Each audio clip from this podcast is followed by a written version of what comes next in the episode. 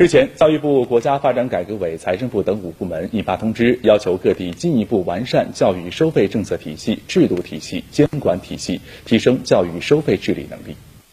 教育部等五部门印发《关于进一步加强和规范教育收费管理的意见》的通知，明确要求坚持实施九年义务教育制度，义务教育全面纳入财政保障范围。公办义务教育学校不收取学费、杂费，严禁收取与招生入学挂钩的捐资助学款。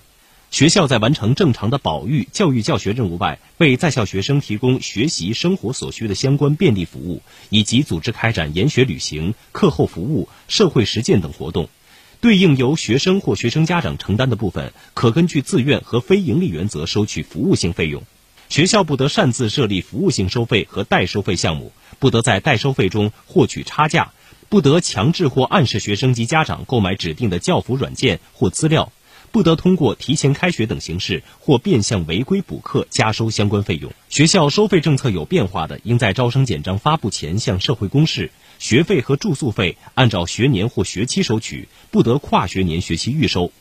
校内学生宿舍和社会力量举办的校外学生公寓均不得强制提供相关生活服务，或将服务性收费与住宿费捆绑收取。